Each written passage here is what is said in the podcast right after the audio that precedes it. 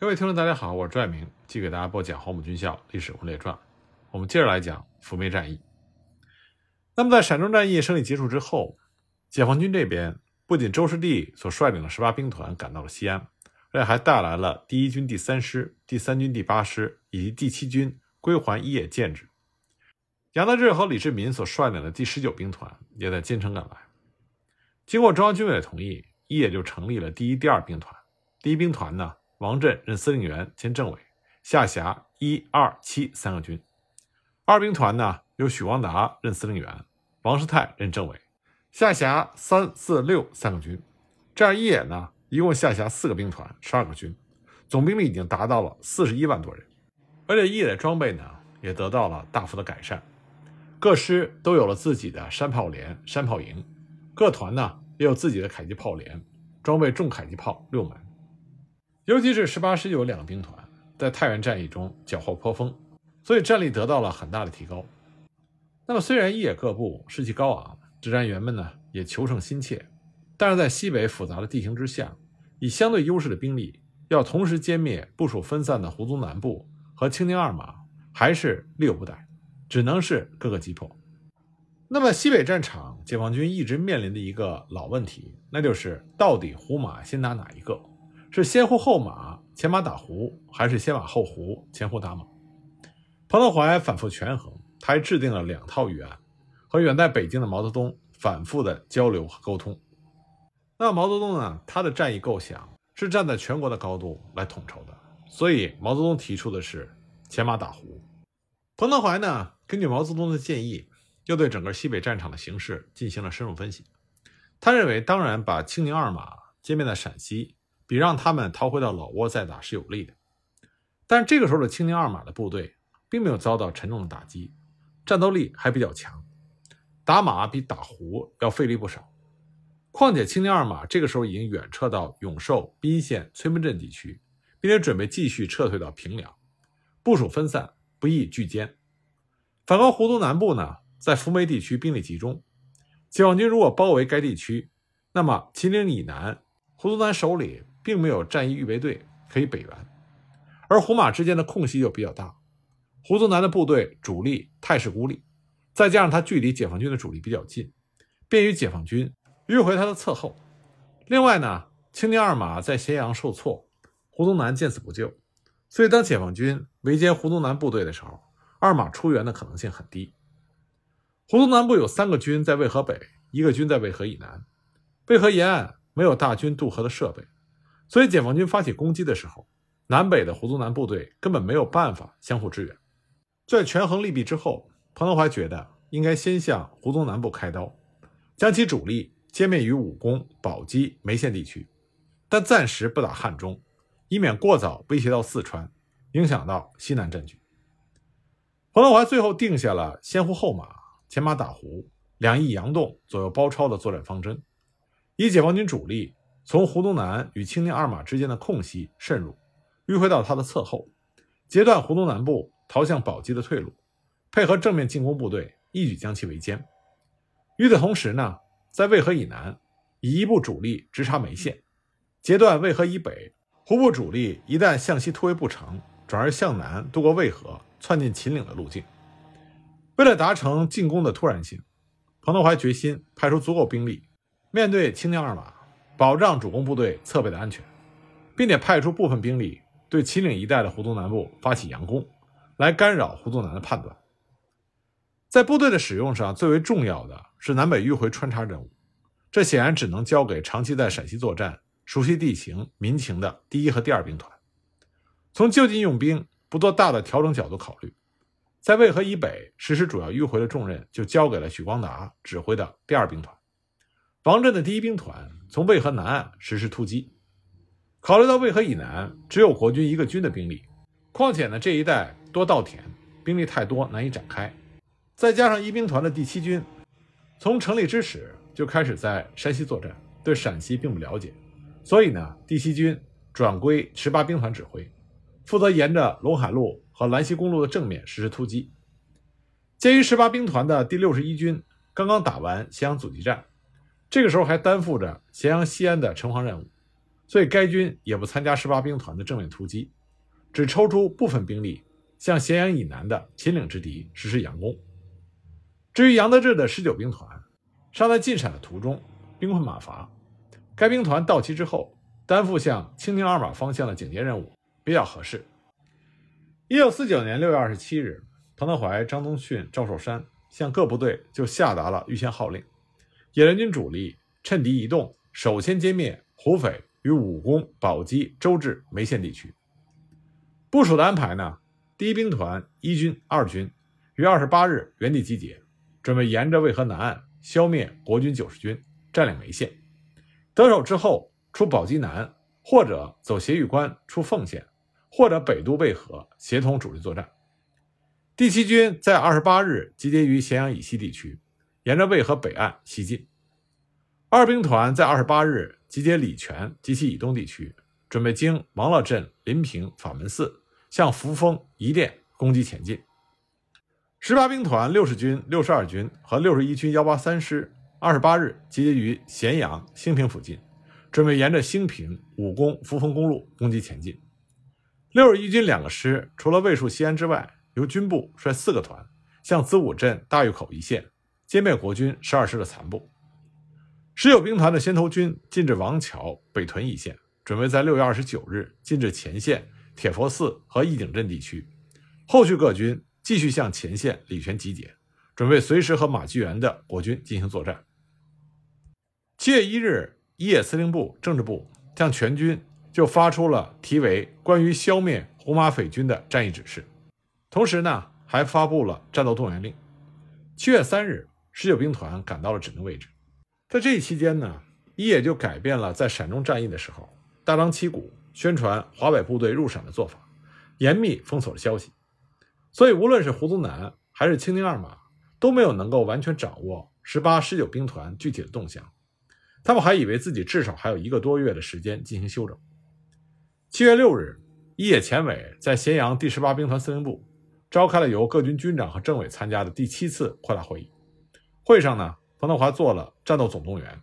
并且向各兵团和军首长当面交代了作战任务。十九兵团加上骑兵第二师，担任前置青宁二马的任务。他们于七月十日进至唐王陵、两马山、铁佛寺一线，构筑工事，前置青宁二马。确保解放军主攻部队的侧翼安全。二兵团七月十日傍晚由礼泉附近出发，隐蔽集结在武功以北的临平镇以东地区。十一日晚，向法门寺、宜店镇及其南北取平行道路，迅猛的攻击前进，迂回到了罗聚镇的以西，断了国军的退路。协同十八兵团将渭河北岸的国军幺幺九军、三十八军、六十五军压缩包围，以便拒歼。十八兵团除了六十一军两个师守备西安之外，另附一兵团第七军，于七月十一日沿着咸凤公路以及以北的大王村、朱氏沟一线，向着武功及刘家堡以南的国军部队攻击前进。首先歼灭了七水河西岸武功南北线的国军，之后呢，向着扶风以南的武井镇、罗居镇地区攻击，配合第二兵团歼灭胡宗南部十八兵团的主力。一兵团所属一军和二军，在七月十一日晚，由户县、周至沿着渭河南岸秦岭北路西进，歼灭国军九十军。得手之后，迅速占领了沂门镇，这就切断了宝鸡的国军南撤的退路，也相继策应了渭河北岸的作战。六十一军以两个师的兵力守卫西安，然后抽出四个团的兵力，在七月十日向着西安南边子午镇地区的国军发起进攻，来迷惑敌人。作战任务部署完之后，彭德怀特意强调说：“最关键的是第二兵团，你们要隐蔽开进。路上如果遇到小股的敌人，不要纠缠，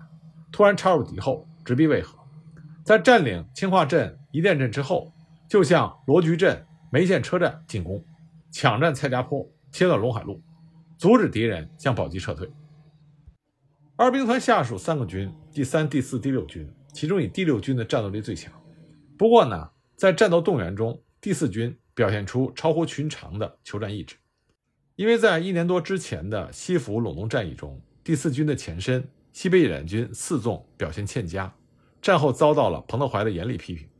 四纵的指战员一直憋着一口气，想要打一个翻身仗。眼下福梅战役的作战地区就是当年四纵摔跟头的地区，所以这是一个非常好的复仇机会。在最终决定由哪个军执行穿插任务的决策过程中，已经升任第二兵团政委的原四纵司令员王世泰，他的意见起了很大的作用。许光达经过反复的考虑，觉得第四军在西府陇东战役之后进步很快，在历次战役中功勋卓著，完全可以胜任这次艰巨的穿插任务。那么四军抢到了穿插任务之后，军长张达志决定让第十师做先锋。第十师的前身呢，是一九三九年十二月组建的留守兵团警备第一旅，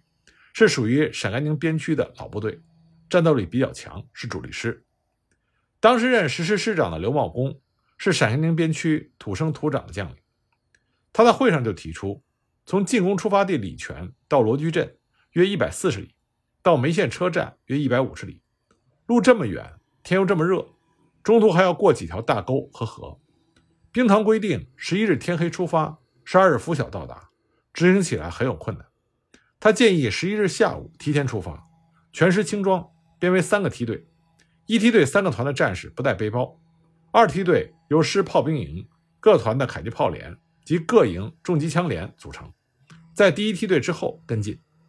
三梯队呢是师后勤部。带领各团的后勤处，包括各连的炊事班，还负责携带战士们的背包，在二梯队之后跟进。为了防止提前出发惊动敌人，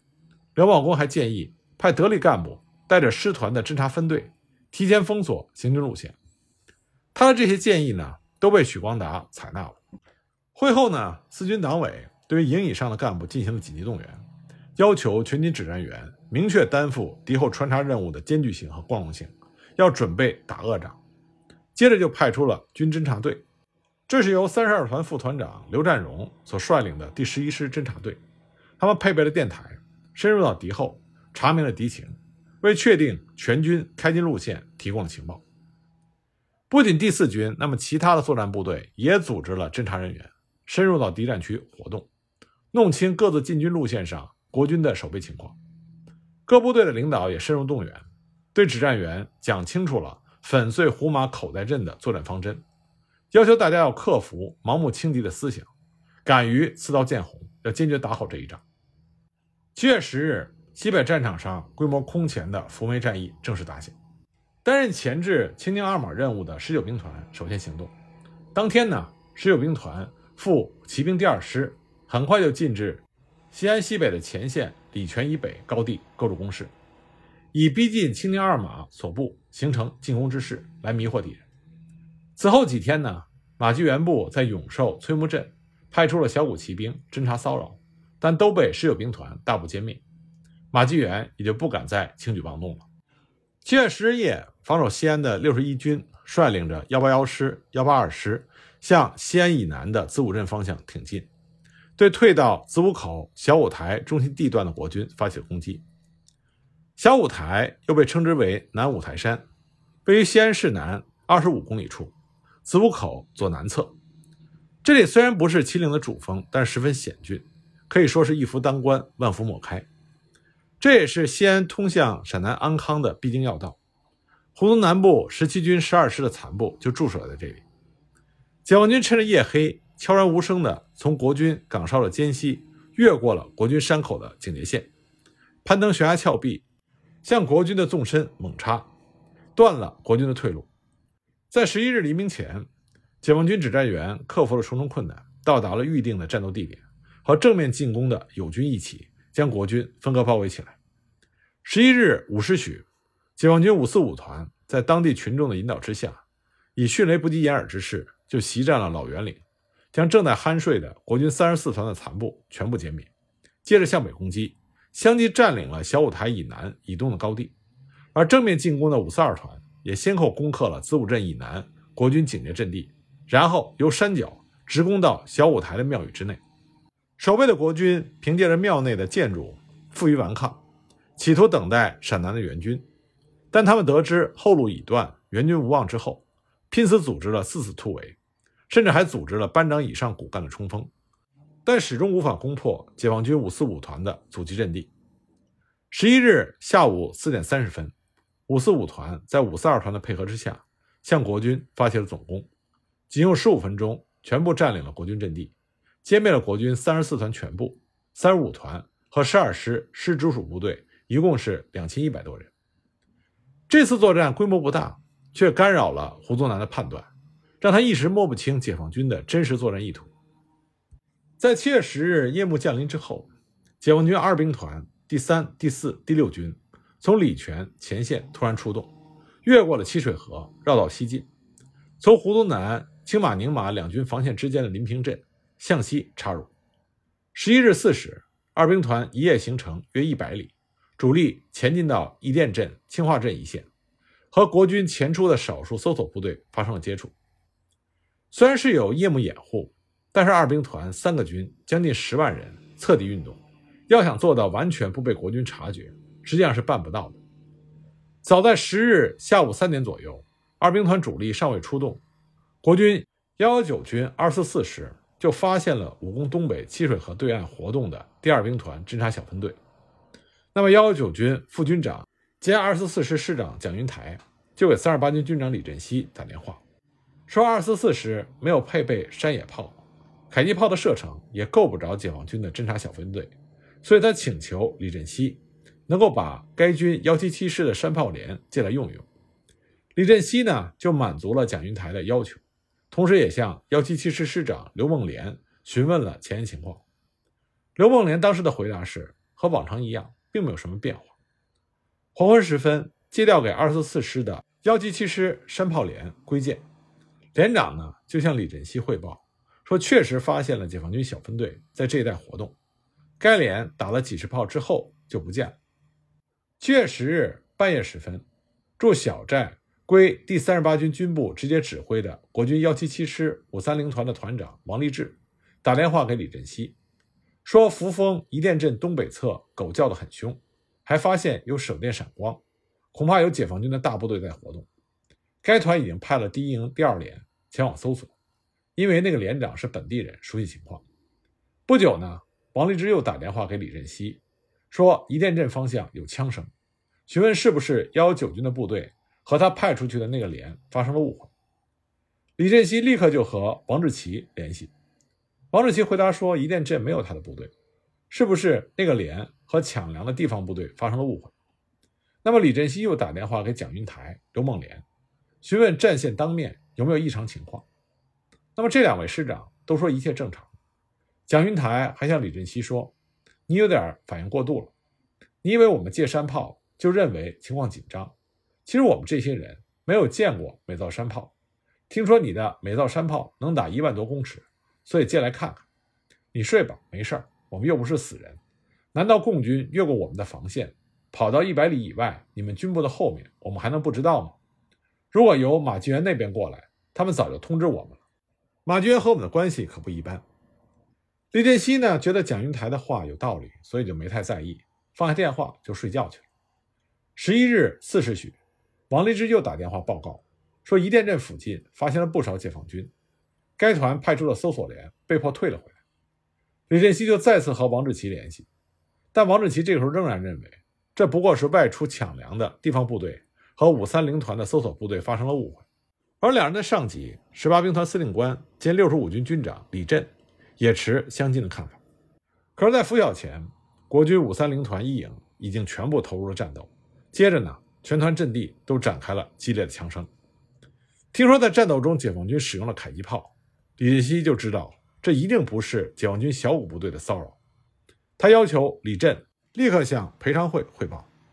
但李振却说：“我刚才要保级指挥所的电话，据电话兵说，裴昌会睡觉之后照例不敢叫，所以没有接电话。你可以再试一下。”裴昌会这个人呢，喜欢睡懒觉，人送外号“懒猴”，在国军中颇为出名。平时听到他的同僚以此来嘲讽他。他总是自我介绍说：“我这是在养精蓄锐，打起仗来我可以七天八夜不合眼。”那么形势紧急，李振西也顾不上打断裴昌会的美梦了。他要通了电话，结果保级指挥所的电话兵照常还是拒绝了给尚在睡梦中的裴昌会接电话的要求。十一日十时许，幺九军二四七师、二四四师的前沿部队也观察到解放军的部队在源源不断地向法门寺方向西进。蒋云台立刻命令这两个师将辎重暂时后移到扶风，并且和军长王志奇电话研究，决定将军属辎重和对属辎重先移到岐山以西，再向保级指挥所请求西撤。在电话里呢，蒋云台就向保级指挥所的副参谋长谢其家建议，陇东和宁夏这两兵团既然已经退回到陇东，就可以将位于长宁镇的两个骑兵团移到武功东北，掩护幺幺九军的左侧背。在渭河北岸的幺幺九、三十八、六十五这三个军，应该后撤到凤翔以西地区；渭河南岸的九十军应该后撤到五丈原以西地区，利用有利地形暂取守势，避免决战。如果远在汉中的胡宗南不同意，可以命令长宁镇的两个骑兵团迅速北移，袭击解放军的侧背，并且监视他们的行动。同时命令幺九幺师在法门寺以西、扶风以北地区占领阵地，掩护渭河以北的三个军转移到岐山一线；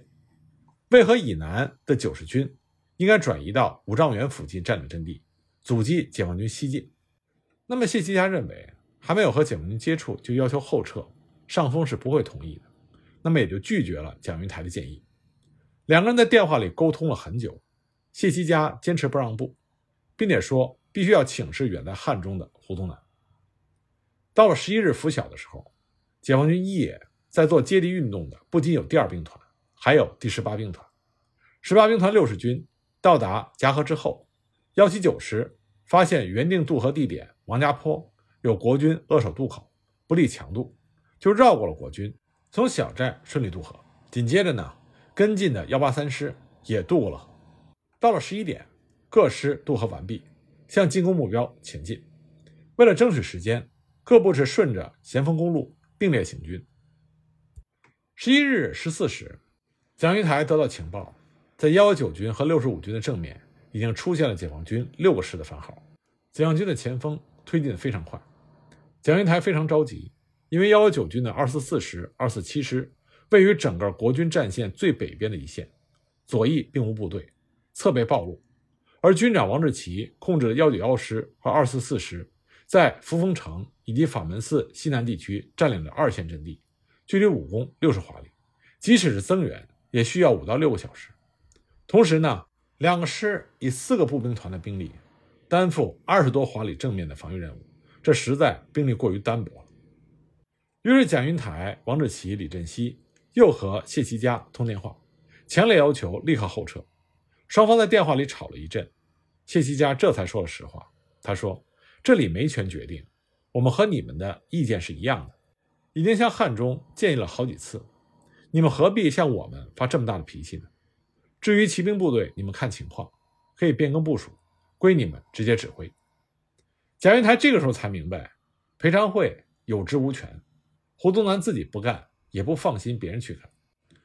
所以呢，蒋云台和王志奇交换了意见。